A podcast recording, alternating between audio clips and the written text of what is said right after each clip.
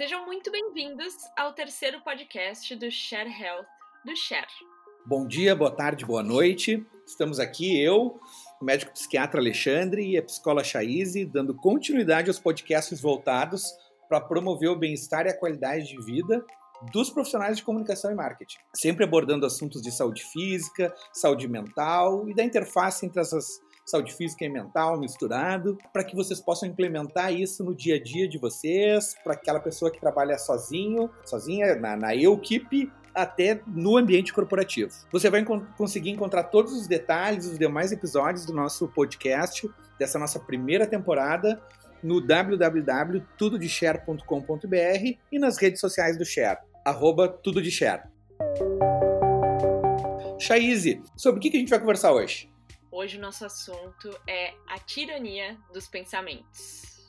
Tirania? Como assim? Me explica melhor isso. Sim, Alexandre. Às vezes os pensamentos podem tiranizar a pessoa. Se você fica revivendo conversas ou situações que já passaram, insiste em pensar nas suas decisões um milhão de vezes, ou sempre fica preso no túnel de e se? E se acontecer isso? Ou e se acontecer aquilo? Há uma boa chance de você ser uma pessoa que pensa demais. Se você é controlado pelos seus pensamentos catastróficos, se algo acontece com você e você logo já pensa o pior sobre isso. Se você acaba se perdendo nos seus pensamentos, fica ansioso ou até meio depressivo com os pensamentos que aparecem na sua mente constantemente. Se você sente dificuldade em gerenciar os pensamentos. Se você é daqueles que tem dificuldade de tranquilizar a sua mente.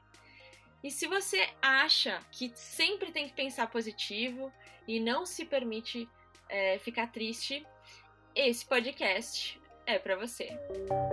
Eu sou Chaise Rotti, psicóloga e consultora organizacional. Trabalho há cinco anos com desenvolvimento comportamental de equipes e lideranças. Você me encontra no Instagram Sou Coaching ou no canal do YouTube Somos Sou. E eu sou o Alexandre Anes Henriques, médico psiquiatra e psicoterapeuta daqui de Porto Alegre. Vocês podem me achar no Psique Alexandre Henriques e também sou curador de um recém-lançado canal no YouTube que é Saúde Mental Além do Briefing. Nós somos parceiros da Share e topamos esse desafio de colocar em prática o Share Health. Um estudo da Universidade de Michigan revelou que 73% dos adultos entre 25 e 35 anos pensam demais. Assim como 52% das pessoas de 45 a 55 anos também sofrem desse mal. Pensar demais aparece quando eu não consigo focar naquele desenvolvimento da campanha do cliente, eu penso em todas as outras coisas que eu precisaria estar tá fazendo, né? Como responder aquele WhatsApp, conversar com o meu gestor sobre um feedback que, que, que eu recebi. É, fico, tentando, fico apavorada, às vezes, tentando lembrar de tudo e achando que eu não vou dar conta. Ou fico ruminando aquela conversa que eu tive com um cliente, que talvez não tenha, não tenha ido tão bem, e eu fico, eu fico pensando em todas as outras coisas que eu poderia ter falado e como tudo poderia ter sido diferente. E nesse momento de pandemia também, podemos ficar cada vez mais preocupados em controlar o incontrolável. E aí a gente fala sobre a grande preocupação das pessoas em uh, pensar quando tudo vai voltar ao normal. O que será que vai acontecer? Só que, de certa forma, a gente não tem como prever isso, a gente não tem controle sobre essa situação.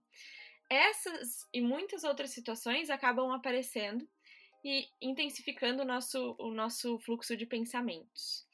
Embora a gente ache que pensar em tudo isso possa ser importante, o diretor do Centro de Estresse e Saúde de Stanford falou: há momentos em que a preocupação com o problema é muito pior do que o próprio problema. Ou seja, a gente está sofrendo com os nossos pensamentos e precisamos aprender a lidar com eles de forma mais adequada. Pois é, Chaize. É, é, a nossa capacidade de processamento de informações que acontece no nosso cérebro que nos diferencia dos demais seres vivos. E esse processamento muitas vezes ele não está consciente e a gente só percebe o resultado. Até eu vou falar um pouquinho da parte biológica do cérebro. Assim. Ele é o nosso órgão mais importante e mais complexo. Tanto que não tem transplante de cérebro, ainda pelo menos. E tem dois especialistas, o neurologista e o psiquiatra. E uma, um aspecto importante é que assim, o cérebro ele não é perfeito. Ele é o produto da evolução de milhares de anos. E aí, ou seja, tem imperfeições. O cé nosso cérebro está se desenvolvendo, e aí algumas coisas ele acerta, outras não, até que ele esteja num aperfeiçoamento mais adequado. Como todo o restante da. Isso baseado até, enfim, na teoria de, da, da evolução de Darwin. Né? Então, assim, o nosso cérebro não está perfeito. A gente tem que lidar com as imperfeições no nosso pensamento. E os nossos neurônios, eles são até como as pessoas, eles são sociais, eles não conseguem, isoladamente, eles não conseguem funcionar. Eles têm que trabalhar em conjunto. Né? Eles não são autossuficientes. Eles precisam, até os neurônios, precisam de umas células de suporte, até para fazer as funções básicas. Porque eles têm que se dedicar para um outro aspecto muito importante, que é transportar o sinal elétrico, ou seja, transportar a informação. E é isso que vai dar essa complexidade que a gente tem, que são dos pensamentos, emoções e comportamento. A média de neurônios que a gente tem é de 86 bilhões de neurônios e 86 bilhões dessas células de suporte que o nome é glia. Então vocês veem que é um trabalho conjunto, é uma orquestra. E a gente diz que hoje a definição de pensamento ele é um produto cerebral e muitas e eles nos servem para quê? Para a gente perceber, ou na realidade gente, eles são um produto da nossa percepção e avaliação do ambiente, ou seja, do que está acontecendo ao nosso redor. Tem algumas coisas dos, dos, pensamentos que a gente percebe, que são os pensamentos manifestos e os não manifestos, mas quando tem esse desequilíbrio nessa sinfonia cognitiva, pode dar uma série de repercussões, às vezes difíceis de gerenciar. Ao mesmo tempo, nós estamos vivendo na tirania do pensamento positivo, onde é proibido ficar triste, ficar irritado ou com medo. A gente não pode mais sentir as coisas. É, os gurus motivacionais vêm pregando aí que basta olhar o, o, lado positivo das coisas, evitar os pensamentos negativos, que tudo vai resolver é, os nossos problemas. Emoções e sentimentos mais difíceis nessa visão deveriam uh, ficar de lado. Parar de olhar para isso, né? Uh, e aí a gente vem na onda do nos medicamos para não sentir. Eu não posso me sentir ansioso, eu não posso, né, tá triste a gente se medica para não sentir essas coisas, a gente para de falar isso, né? A, a gente sabe que é muito uh, catártico a gente falar sobre o problema, falar sobre as coisas. E às vezes a gente acaba não querendo falar sobre isso, fingindo que o problema não tá ali. Fingindo que daqui a pouco a gente tá, tá tudo, que tá tudo certo. O complicado de tudo isso é que é impossível a gente estar tá 100% bem o tempo todo. E isso, isso vem gerando uma grande frustração nas pessoas, principalmente no momento que a gente está vivendo. Pois é, Chaís, tu até falou da parte dos sentimentos e emoções, acho que é importante a gente diferenciar pensamento, sentimento e comportamento. Né? Até assim, os sentimentos e as emoções, eles também são estados cerebrais, só que eles funcionam, principalmente as emoções, numa velocidade muito mais rápida do que os pensamentos. Elas são, eh, nós dizemos que elas são mecanismos de regulação ou de adaptação. Elas nos ajudam a perceber o que está acontecendo no ambiente para a gente se regular. Até tem uma diferença de emoção e sentimento. Os sentimentos eles são mais conscientes, a gente consegue descrever eles, mas mesmo assim tem umas pessoas que têm dificuldade. E a parte das emoções, elas têm uma função social, a conexão, e principalmente os mamíferos têm isso, e também tem as emoções básicas, né, que são primárias, que a gente diz que, que tem, são mais fortes, são mais intensas, elas vêm como uma, um tsunami. E tem diversas teorias, mas uh, eles podem, eles sugerem que às vezes pode variar de duas até 11 emoções primárias. E o comportamento é quando é algo que a gente vê acontecer, algo que a gente enxerga. Né? Se a gente colocasse no mute, no sem som na TV e está vendo a pessoa se movimentar lá, este é o comportamento. Mas tem uma tem teorias mais novas que dizem que os nossos pensamentos também são comportamentos do cérebro. Tá? Anotem isso. Né? Os nossos pensamentos são considerados comportamentos do nosso cérebro. E a, e a própria neurociência diz que os, os pensamentos são representações mentais, ou seja, a gente tem um estímulo sensorial externo pelos nossos órgãos do sentido, visão, audição, gustação, todos eles, e é como o nosso cérebro analisa isto, como a gente grava esta informação junto. Mudar o pensamento é complicado. A gente diz que a sacada, a estratégia, normalmente é mudar as relações que esse pensamento já tem, que depois a gente fala um pouquinho mais sobre isso.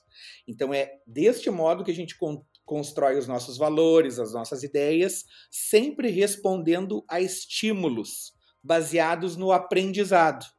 Tá? Então, o aprendizado, conforme os estímulos, vai fazer com que a gente crie ideias e isso vai integrando na nossa personalidade. Então, a gente diz que a cognição, que o pensamento, ele é um comportamento do cérebro influenciado pelo contexto, ou seja, pelo que está acontecendo ao redor da gente. E a gente pode mudar o cérebro mudando o contexto também, mudar o pensamento mudando o contexto.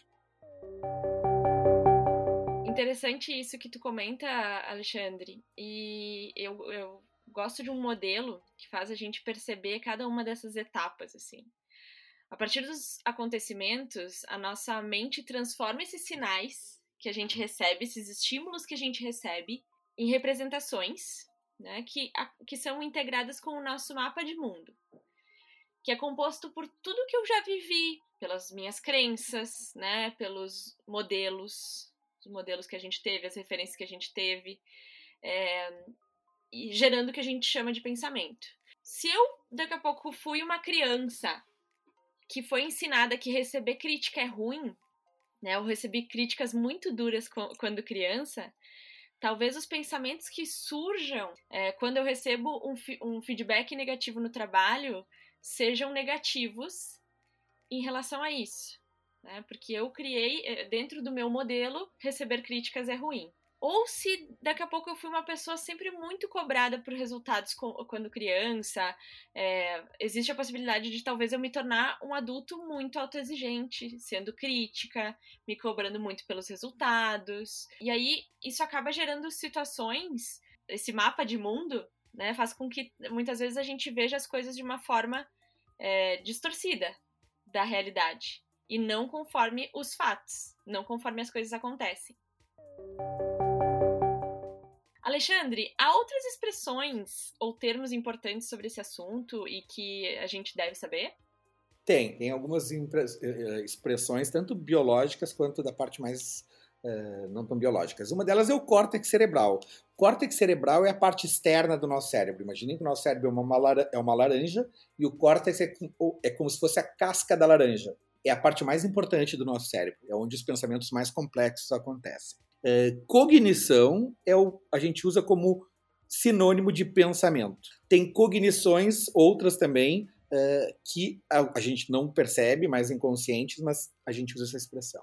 Tem uma outra expressão também que é muito utilizada no ambiente médico e até fora, assim, que é o neuroticismo, é o neurótico aquele, que é a tendência a, a, da pessoa a experimentar ou a ter pensamentos e sentimentos negativos. Ele magnifica as ameaças e os perigos. E isso aumenta até a vulnerabilidade para transtornos psiquiátricos, incluindo até suicídio.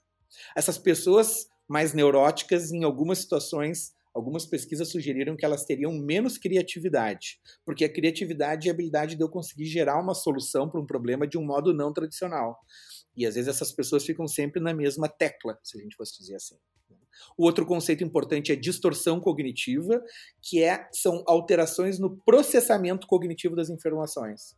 Então, um deles é a catastrofização, que a Chaise já falou e vai falar um pouco mais, que é tipo fazer uma tempestade num copo d'água, aquelas pessoas que têm um funcionamento 8 ou 80, que a gente chama de tudo ou nada, parece que só tem 8 ou 80, o 25, o 32, o 57 não existem. O filtro mental, em que a pessoa vai lá e só vê o que ela quer ver, né, mas não vê inconscientemente, né, decide inconscientemente, não é só, ah, só quero ver isso, não é. É pelo jeito dela pensar, ela acaba só olhando às vezes o negativo. E o mais importante de todos os conceitos, eu acho que é o da metacognição. Metacognição, a gente tem isso, os animais não têm, os outros, que é a habilidade que a pessoa tem em monitorar e regular a própria atividade cognitiva, ou seja, é o meu pensamento sobre o pensamento. Então, por exemplo, eu pensar, e eu estou pensando agora bastante no tempo do podcast, né? Então, eu estou pensando sobre o meu pensamento.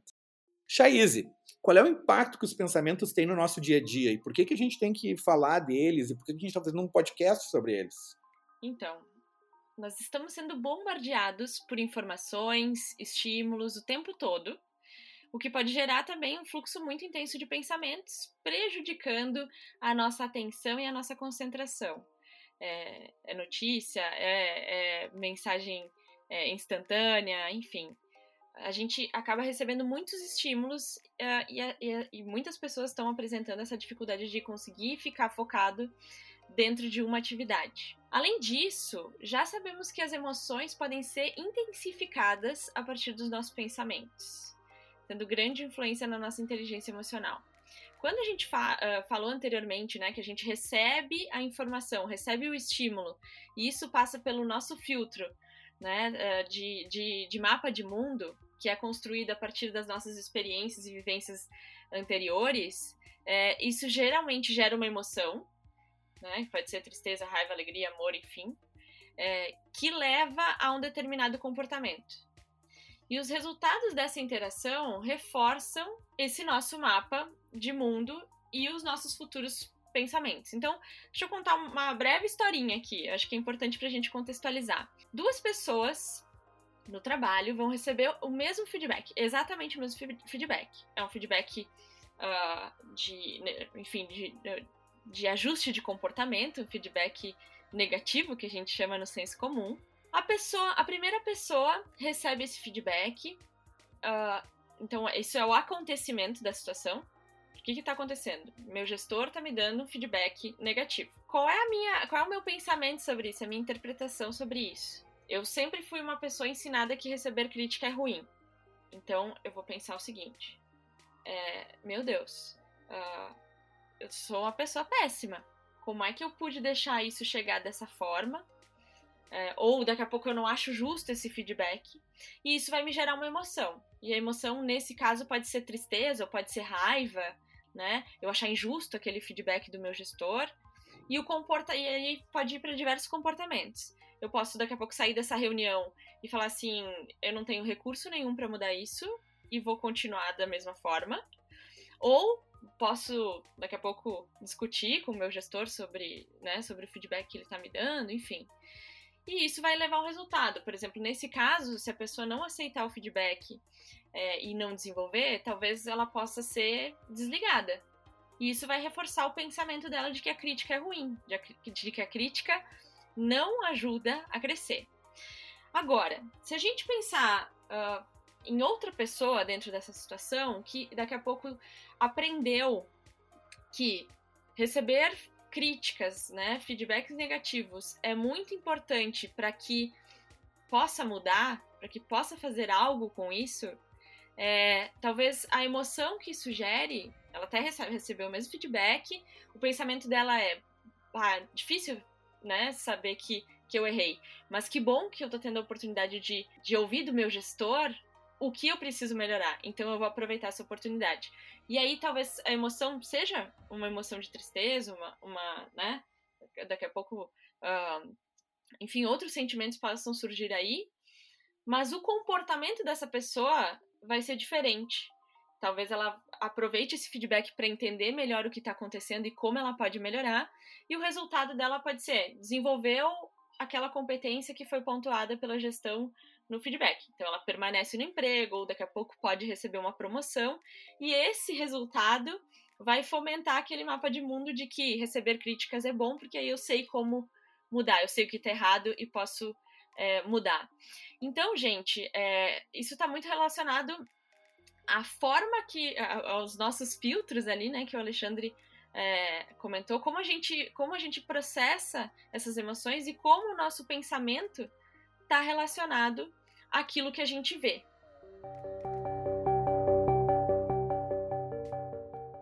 Alexandre, é, quais são os impactos de, dos pensamentos, né, como um todo, na nossa saúde?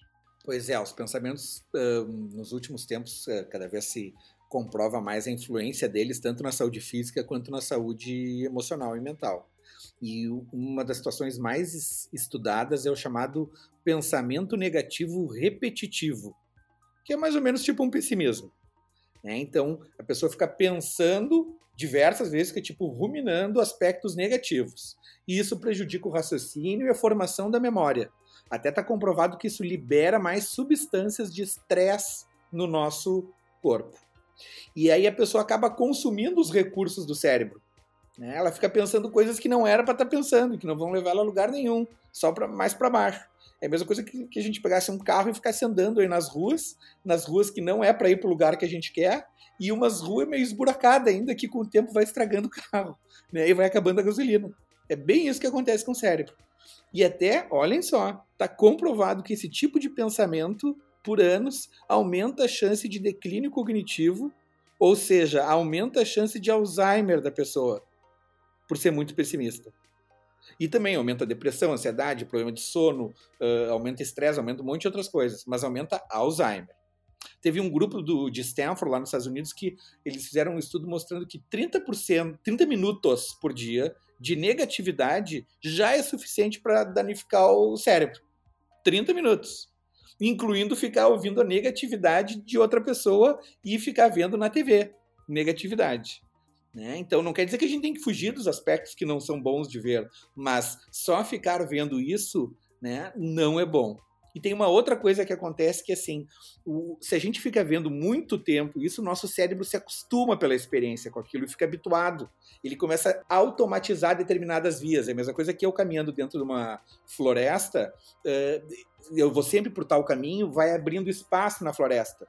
Né? As, a, as plantas não vão crescendo naquele lugar, ou seja, vai abrindo uma trilha, um caminho e o nosso cérebro ele fica bom quanto ele mais faz uma coisa. É o cérebro do especialista que a gente chama. Então, quanto mais eu ficar fazendo alguma coisa, mais eu vou me desenvolver com aquela leitura ali. E aí, se eu fico mais pensando na parte negativa, mais fica ativo. Até tem uma parte do cérebro que é que está mais associada com os pensamentos negativos, que é o córtex pré-frontal direito. Que é tipo assim, uh, a nossa testa do lado direito ali. Então aquela atividade está com um metabolismo mais ativo e ali está mais associado a pensamento negativo e a situações de depressão. E um princípio fundamental em relação aos pensamentos é que assim o nosso, o nossos, os nossos pensamentos influenciam os nossos comportamentos. E o nosso e um comportamento desejado pode ser influenciado através da mudança do cérebro. Então, pensando diferente, a gente pode ter outros comportamentos.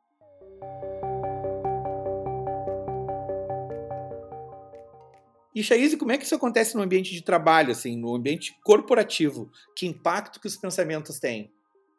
Um estudo feito no Reino Unido descobriu que quando o nosso cérebro e os nossos processos cognitivos eles estão em paz, ou seja, quando a gente está uh, tranquilo na nossa atividade cerebral, é, nós somos mais criativos, conseguimos, temos mais facilidade para criar. Pensar demais faz com que a gente fique preso né? Ou fique sem ideias e tenha dificuldade de criar novas soluções.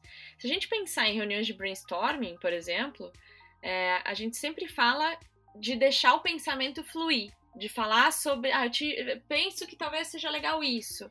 A gente não, não julga as ideias ou os pensamentos que surgem, exatamente para uh, ah, a partir daqui a pouco de uma ideia que parece estranha para mim, e o Alexandre pode ir lá e, dentro do processo cognitivo dele, ele vê aquilo que eu escrevi e pensa assim: bah, eu posso, eu tenho uma ideia aqui para ajustar e a gente constrói isso juntos. Então, uh, esse, a gente deixar as coisas fluírem, né, uh, facilita esse processo de criação de novas ideias.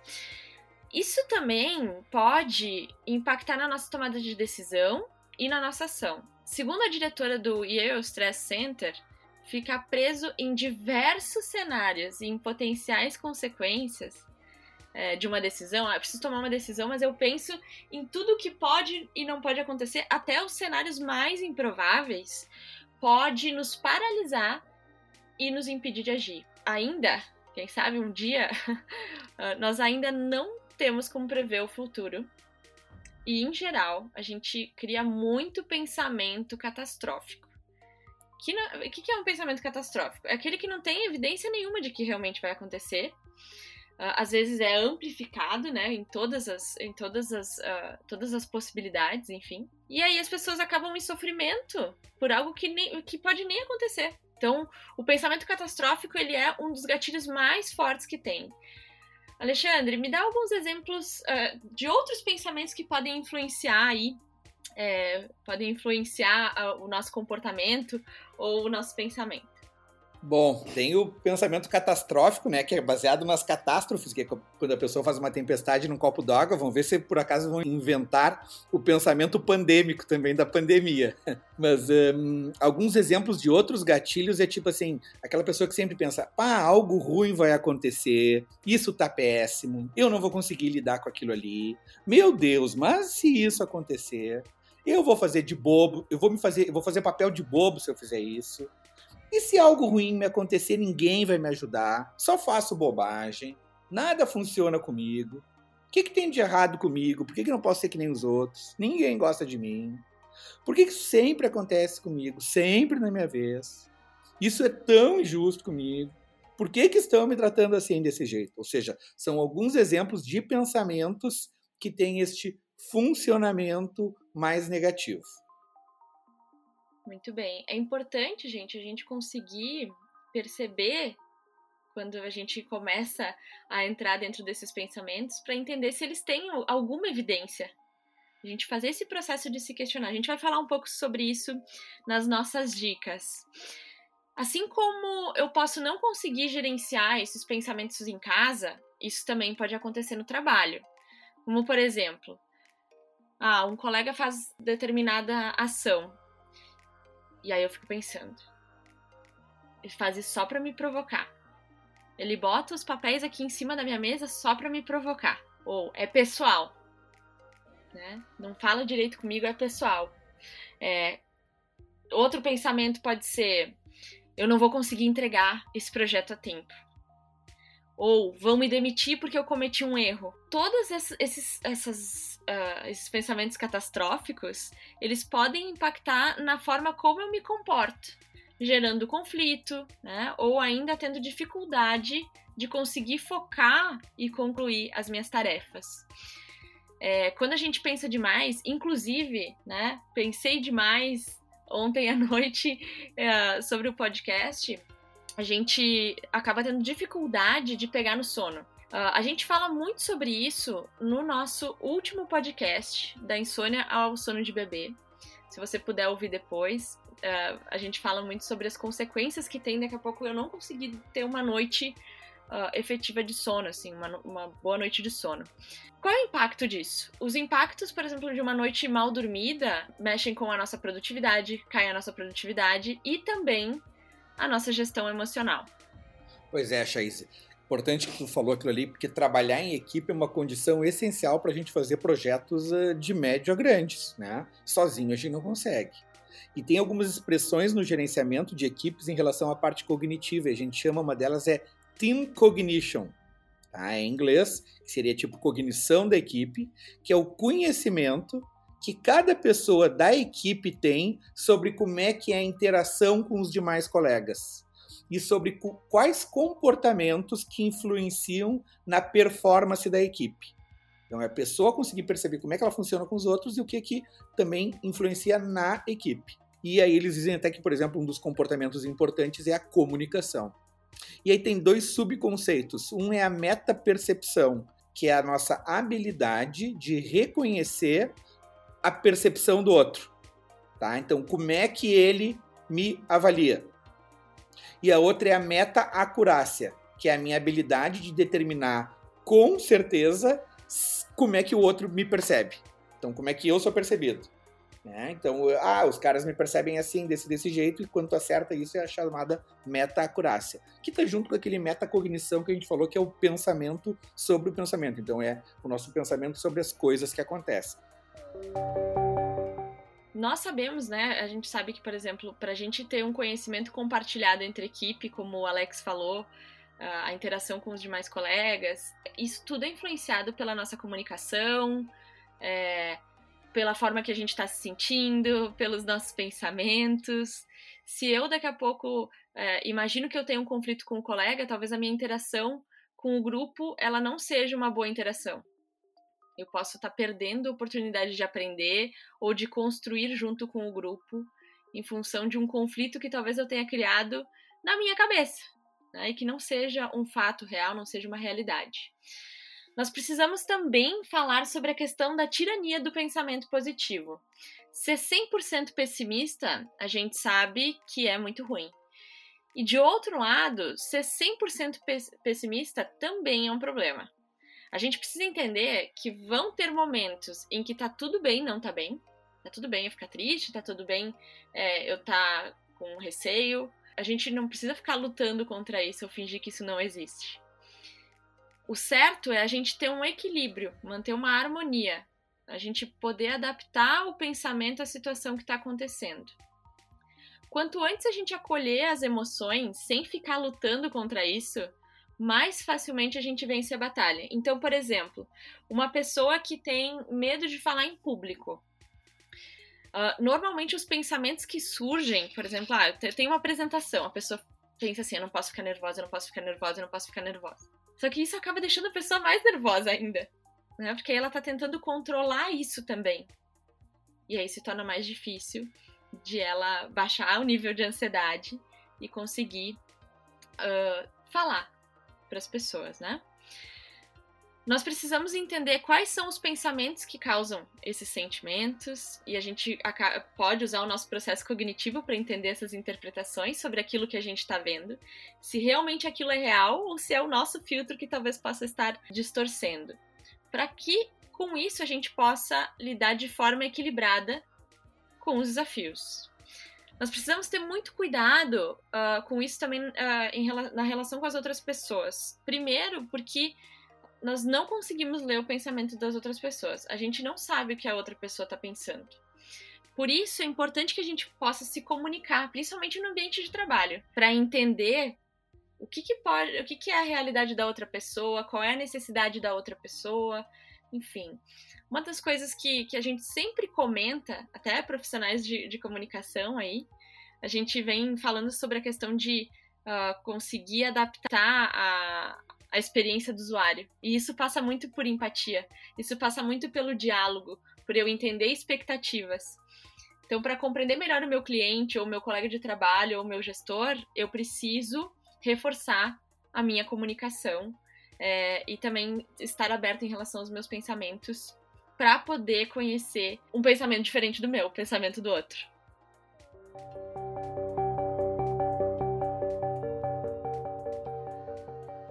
Alexandre, por que nós estamos cada vez mais ligados aos nossos pensamentos? Um, os pensamentos, até aquilo que eu falei que é uma tendência mais moderna, é, é que eles são aprendidos.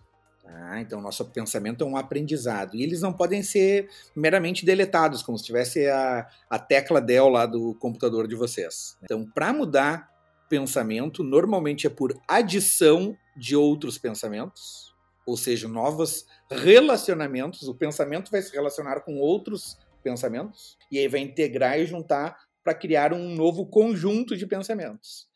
Então não tem muito de subtrair. Tá? A gente pode acrescentar novos, e aí, às vezes, quando tinha um pensamento mais inadequado, como tu vai acrescentando novos mais adequados, e aí ele perde a força. E também o nosso pensamento, a nossa cognição, ela precisa de uma coerência lógica, tá? Tem que fazer sentido para o nosso cérebro. Por isso que a, a, essa coerência lógica ela é percebida principalmente no que a gente chama de pragmatismo, ou seja, na prática. Tá? A gente tem que observar e descrever as experiências que estão acontecendo com a gente, tipo pensamentos, percepções, emoções eh, e comportamentos, e com os outros e ver como é que elas se correlacionam.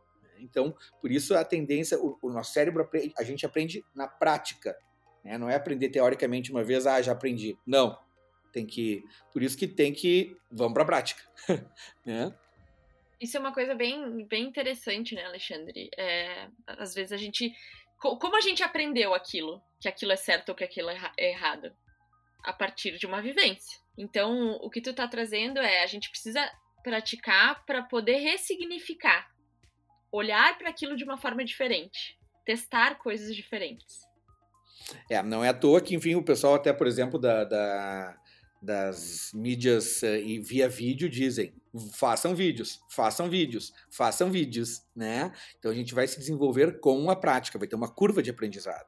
E então o nosso aprendizado ele é baseado na experiência com o ambiente, ou seja, com o que está acontecendo fora da gente, e com o nosso ambiente interno, com o nosso próprio ambiente cerebral. Então, o nosso cérebro vai aprendendo como funciona conforme ele se relaciona com outras partes do nosso cérebro e dos nossos pensamentos.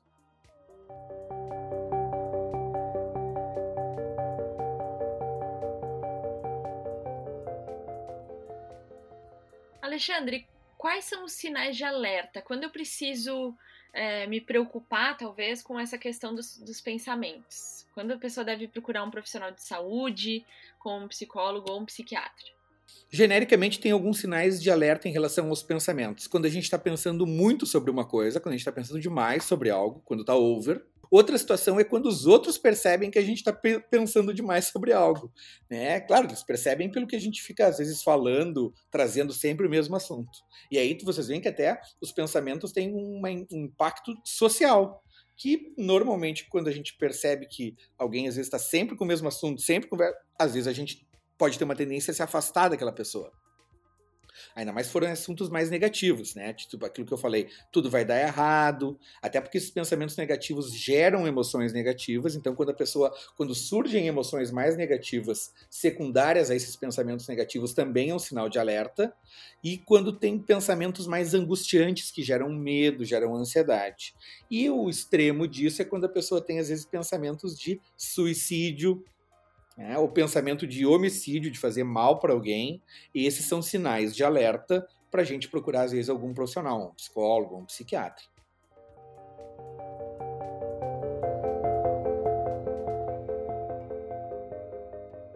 Alexandre, o que tem de orientação, sugestões e dicas aí para ajudar os nossos ouvintes a reorganizar os pensamentos?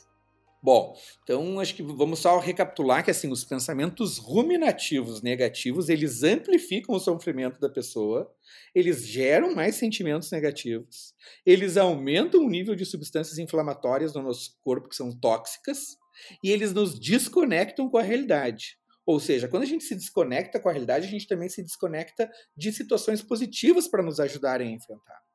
E aí as abordagens são principalmente baseadas em técnicas psicoterápicas, e uma delas é a técnica da terapia cognitivo-comportamental. Então, o primeiro aspecto, assim, ó, não tem isso, eu vou conseguir parar de pensar, só pensando. Ah, não, agora não vou mais pensar nisso. Não adianta. Então, a gente antes tem que mapear o problema. Então, nós vamos mapear as cognições, mapear os pensamentos. E uma das estratégias é o diário dos pensamentos, em que a gente vai anotando durante o dia, sempre quando a gente teve o pensamento X ou Y, o que, que aconteceu para que, que, que desse gatilho para aquele pensamento, e se eu pensei aquilo, que consequências que teve, que outras emoções, que comportamentos eu fiz. A meditação é uma das estratégias para a gente conseguir fazer este mapeamento. Quando a pessoa fica lá meditando, ela fica prestando atenção no que está acontecendo, e aí às vezes ela consegue mapear também o que está acontecendo nos pensamentos, quais que estão vindo. A Chaise até vai detalhar um pouco mais na frente sobre isso. O outro aspecto é a gente desgrudar daquele pensamento negativo. Tem uma expressão que a gente usa dentro da terapia de aceitação e compromisso, que é a defusão, ou seja, o pensamento está fundido comigo e eu tenho que me separar dele. A gente tem que se lembrar que assim, ó, não são os pensamentos que nos definem, os pensamentos são como sensações também, são uma, uma leitura das sensações. Não é a sensação que nos define. Não é, por exemplo, aqui em Porto Alegre, se estiver muito frio, que vai definir como é que é a minha temperatura em definitivo. Não. Eu estou naquele momento sentindo frio. Então, às vezes, eu estou naquele momento tendo um pensamento. Então, não é porque eu pensei alguma coisa lá meio estranha que quer dizer que eu sou totalmente estranho ou alguma coisa assim. Acho que é importante a gente comentar que isso é passageiro. Isso, os pensamentos podem ser passageiros, mas tem, te lembra que tem aquele grupo que tem o pensamento repetitivo negativo, que aí às vezes não fica passageiro e aí fica mais complicado ainda, que é uma desregulação do pensamento.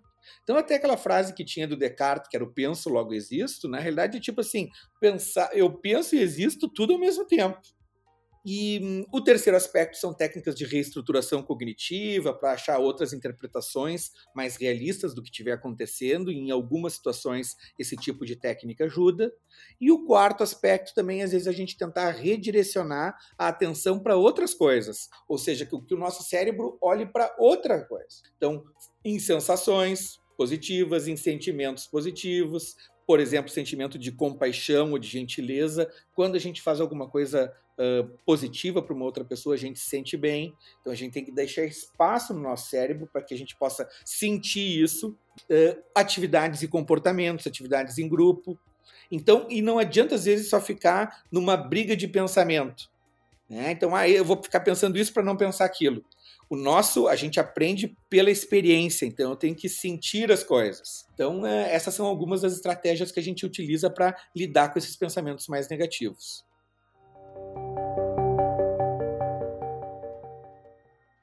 Coisa importante, outra prática que pode nos ajudar aí a, a lidar com os nossos pensamentos, fazer é, é trabalhar dentro do nosso diálogo interno ou como o Alexandre comentou, fazer exercícios de diálogos socráticos.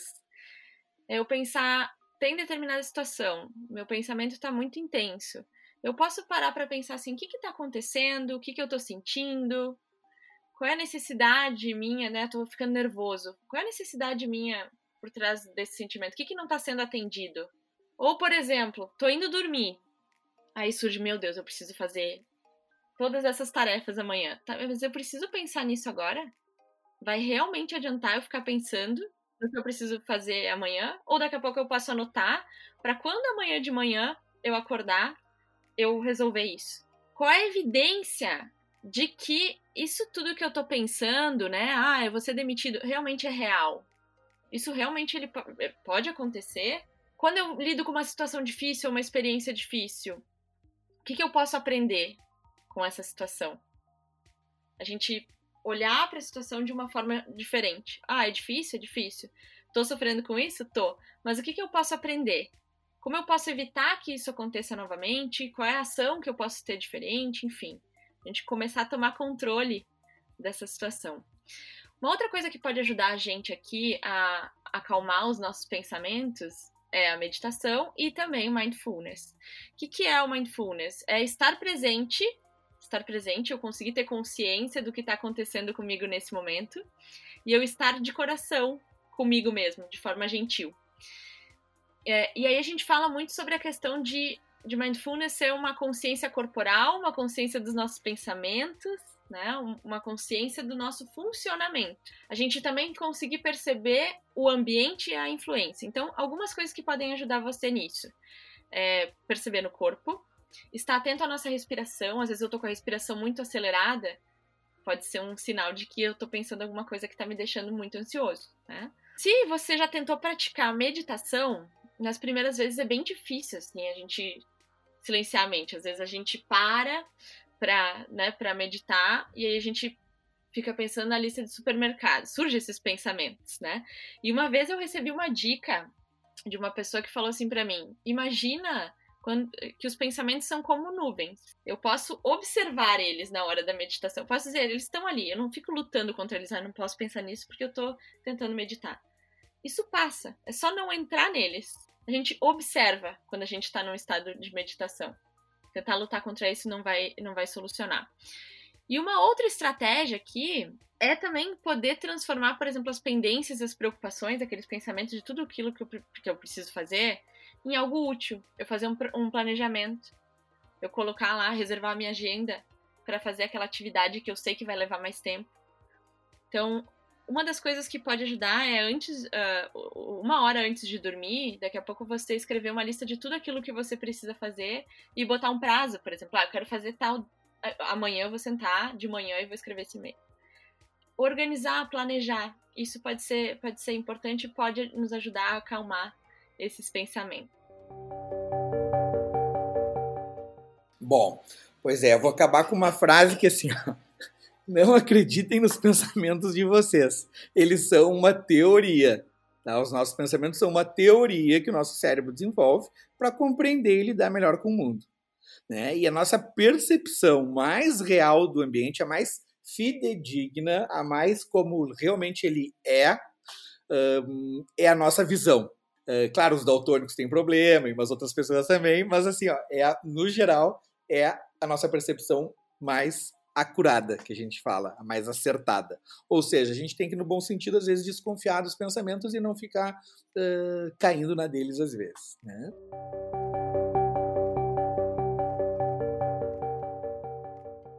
Se você gostou do nosso episódio de hoje, salve, assine o nosso podcast para receber mais informações sobre os próximos episódios. Não esqueça de marcar aquele seu amigo, colega, familiar ou crush que pode acompanhar uh, os nossos podcasts, pode se beneficiar aí com as nossas dicas. Pois é, o nosso próximo podcast vai ser Estou triste e desanimado. Hum, isso é depressão?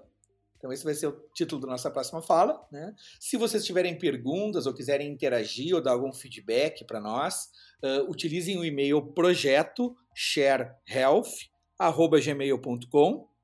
Muito obrigado pela atenção de vocês e um abraço da equipe Share Health.